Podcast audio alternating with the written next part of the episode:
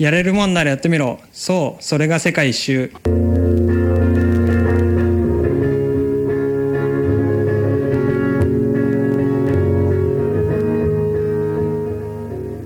い、オープニングテーマ「薬研芋虫ローリングアタック」こんにちは旅が仕事のラジオ DJ まさき世界一周です。この番組は200カ国の旅する雑貨やコパカバーナ世界料理レトルト販売世界のごちそう博物館渋谷の多国籍料理店イエネガバッチフラワーセラピーピュアの協力でお送りします。そして書籍旅が仕事月3万円稼ぎながら旅するためのノウハウ発売中です。よろしくお願いします。はい始まりました。まさき世界一周の旅ラジオ。え今回はえ西アフリカを放浪しました。山本敦さんにお越しいただきました。よろしくお願いします。よろしくお願いします。はい淳さん。アフリカ西海岸にありますガーナという国に行かれたということで、今日はそのお話をお聞きしたいんですが。はい。えーっと2012年のクリスマスから2013年の正月頃にはい。えっとガーナを旅してたんですけど陸路ですね。そうですね、はい。えっと西アフリカモロッコから入ってはい。えっとアフリカ大陸の一番北の方からですね。そうですね。北の方から。そこから陸路で。そうですね。西側陸路で行ってまして。でガーナのという国にいたんですけど、はい。でえっとなかなか一般的な国じゃないですからねガーナ。そうですね。はいラジオの前のあなたは分かりますからね。もう本当にモザイク国家がたくさんある中の国です。そうですね、はい。野口英世とかが黄熱病の研究してたところですよね。おお詳しいですね。はい。歴史上の一応なんか重要博人物がね。博物館があったんで、はいはいそちらの方に行かせてもらいました。はい。でそこに滞在してたんですけど YMCA っていう、えっとうん。とこに滞在してたんです。大体えっと英語圏のとこにあるのかな、多いですね。はい。そうですねえっと青少年育成とかのためにスクールとかあとは宿泊施設とかがあってはい。でそこに宿泊してたんですけどほめちゃめちゃ安いんですよ。う安いですね。はい。200円100円200円ぐらいで一泊。あそんな安かったですか？あそんな安かったです。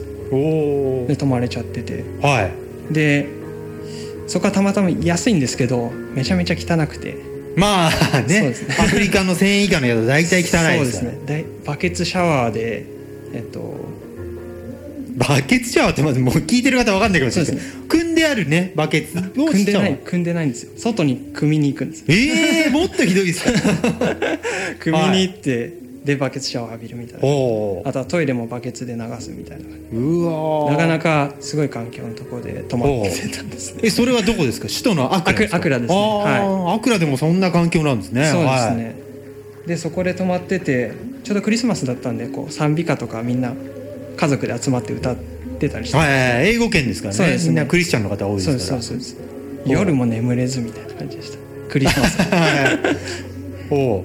で そこでアクラで大体その YMC で3泊ぐらいしてで他の宿に移ってあくあまりにもちょっと汚かったんで。うん。で他の宿で3泊してビザ、えっと、ベニンのビザナイジェリアのビザ取って。はい。まあそれがどこにあるか大抵のリスナーの方わかんない。ですねそうですね。さらに東にあるモザイ国家の中にある国です。はい。はい。でそのビザを取って取ったんで、まあ、次の国隣の国であるトーゴっていう細長い縦に細長い国ですね。まあこれもまずわかんないと思いますけどね。とえーガーナの隣ですね。はい。はいに、えっと移動することになったんですね。ほでえっと大体昼ぐらいからえっとトロトロっていう乗り物にうはい。ありますね。なんかハイエースみたいなミニバン？はい現地限定の乗り物ですよね。そうですね。ローカル色の強い、はいに乗って大体、えっと隣の国のトーゴのロメっていう、えっとはい。都市まで大体4時間ぐらい4時間半か 5, 時5時間ぐらいなんですね。はい。で乗ってってで乗ってる途中で1時間ぐらいしたら熱がちょっと最中にですか？乗ってる最中です。嫌な予感しますね。そうですね、はい。なんか乗ってる最中にこうあ熱が出始めてこれちょっとやばいなやばいなと思ってたんですよ、はい。はい。はいそしたらもうどんどんどんどん上がり始めてもう意識が朦朧とし始めて。ロメに向かう最中に。そうですね。おで着く頃ちょうど着いたの4時、えっと夕方ですね。うはい。夕方に着いてでもう意識朦朧とする中こうイミグレーションとか行くわけですよ。はいはいはい。ちょうど国境の近くですかねロメは。そこ幸いですね。そうです、はい。そうです。ね近かったんで幸いですね。でまさかと思ったんですけどはい。まあ、西アフリカでよくある賄賄賂ですね。はいはいはい 賄賂の要求はね。そうですね。大体の国境で何か要求されますすからね。西アフリカはすごいあるんですよね。はい。で 大体30分とか1時間ぐらいもう意識朦朧としながらこう ババトルを続けて。そんな状況でよくもいやでもう渡しちゃった方が早いじゃないですか。なんか僕のなんかポリシーみたいなのがあって、はい。絶対渡さないみたいなあって。まあ一回払ったらキリがないですかそうなんですよ。他の旅人とかも請求されることになるじゃないですか。もうそうですももらえると思って、はいはいそれが嫌で絶対払わないと思ってたんで意識朦朧となりながらもそこは死守して。そんなんなりながら戦って。おう。フラフラですね。でなんとか、まあ、諦めてくれて、はい。えっと、東郷の方に入れて。ローメンに入ったと。そうですね。おう。で運が良かったのが、はい。あのえっとトロトロにトロトロっていうの、えっと、乗り物に。乗る前にねそうですね、乗る前にえっと屋台でお昼ご飯食べてたんですね。はい。でそこで、まあ、柔道僕柔道やってたんで小さい時に。柔道の話で仲良くなった人がいて その人に柔道連盟兄弟である柔道連盟の会員の人を紹介してもらって、えっと、そこに泊めてもらえるってことになってたんですね。たまたま、はい。その直前。乗る乗る直前に。でその人に、まあ、運が良かったんでこう迎えに来てもらって国境まで。もうフラフラだったんで宿も探す 当てもないし。いや見た瞬間ただ疲れてるって思ったんじゃない？で すそうです。多分か何かの病気だとは思わなかったと思でうんですね。迎えに来てもらってはい。本当に運が良くてそこで助けてもらってはい。でその日は、まあ、向こうはマラリアとかもう体調が悪いとかお思思ってないんですね。思ってない。思ってないです。ちょあっとちょっと疲れてるかな？みたいな。移動で疲れてるかな的な感じで思われてたらしくて。でで柔道やってたっていうのを知ってたんで、はい。その人。柔道場とかこう、ま、回らされて。はい 柔道連盟の。マラリアっていうかそうですね。ビル。ビビルのとことか回ら、はい。一緒に回らされてもうフラフラになりながらマラリアですよねそれどう考えても。そうですね。はい。でやっと家に着いて、はい。もう本当に歩けなくてもうその場で倒床に倒れて外の、はい。家に着いて。でもうこれやばいって言ってその家族に伝えてその人の、でその晩に、えっと、コアルテムっていう、はい。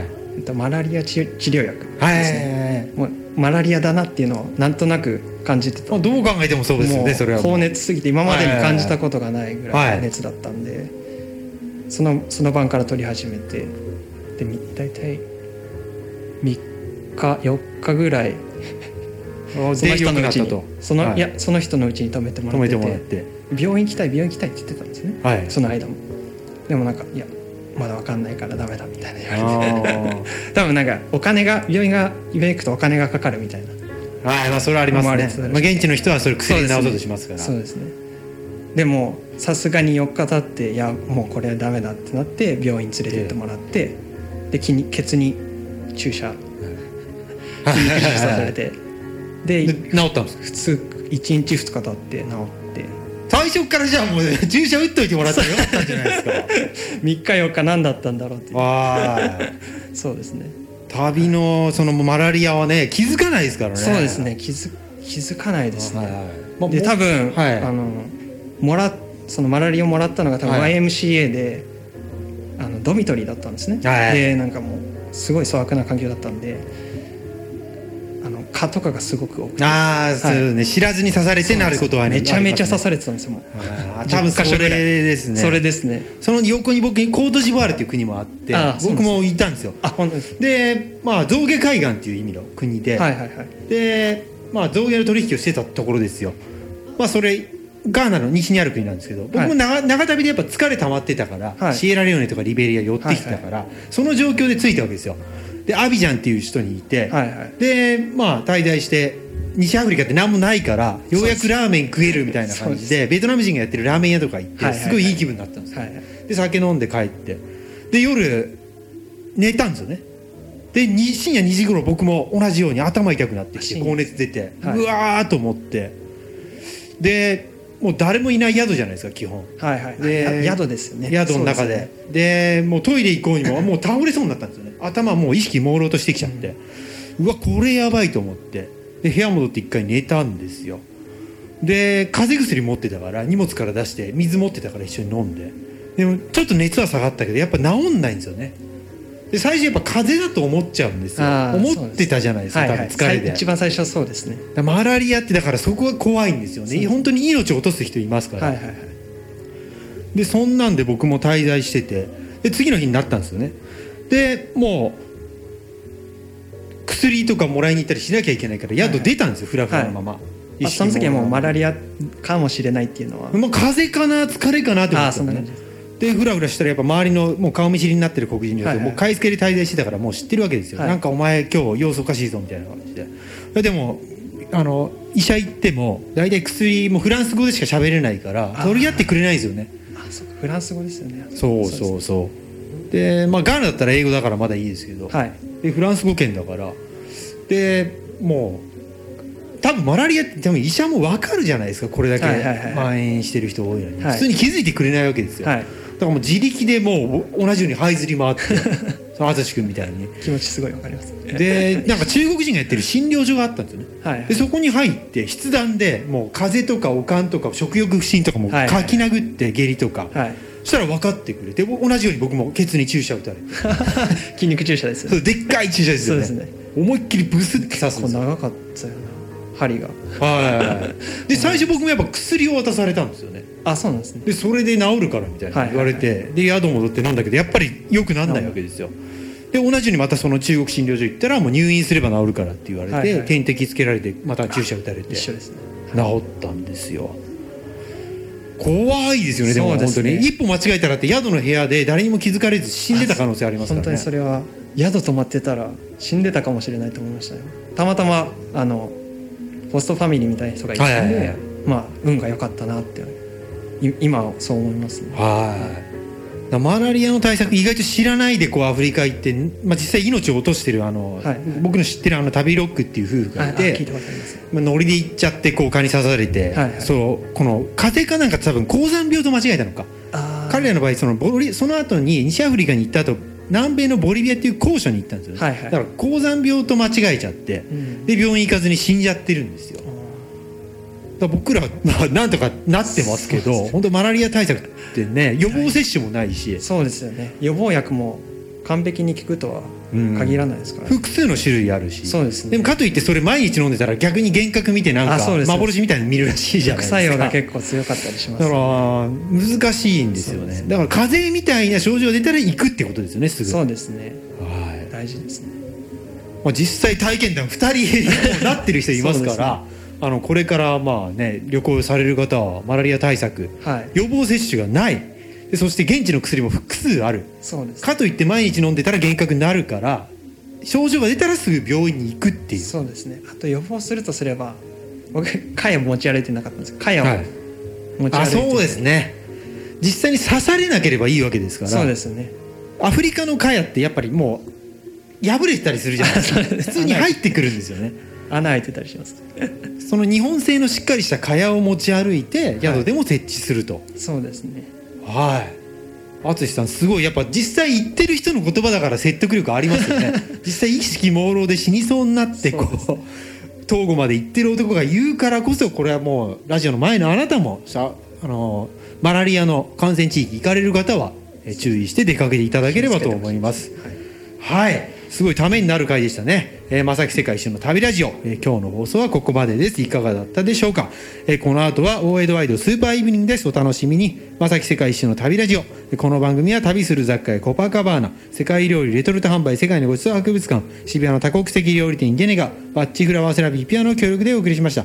番組はポッドキャスト、YouTube でも再放送をしております。この番組では一緒に旅ブームを起こしたいというテレビラジオディレクター、プロデューサー、スポンサー、書籍編集者、そして世界貢献したい全大陸ゲストハウス経営の出資者協力者を大募集しております。かつてのヒッチハイクブームを超えるような新たな旅ブームを一緒に作っていきませんか。一緒に旅ブームを盛り上げたいという方はぜひ番組までご連絡ください。そして火曜テレビ朝日陸海空こんな時間に地球征服するなんてえー正木世界一周も制作協力しておりますのでご覧ください。旅が仕事月3万円稼ぎながら旅するノウハウ独裁国家に行ってきたも全国書店で発売中です。よろしくお願いします。お相手は正木世界一周と山本敦でした。旅とは永遠に続く筋書きのないドラマである。